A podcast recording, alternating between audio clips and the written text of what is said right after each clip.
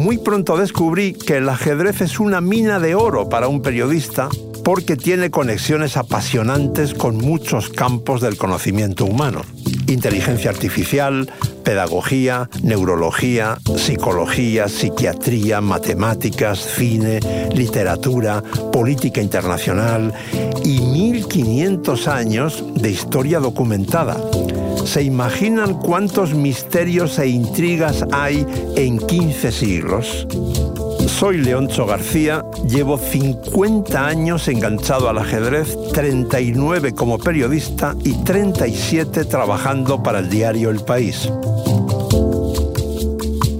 La vida en jaque. Un podcast del País Audio con Leoncho García.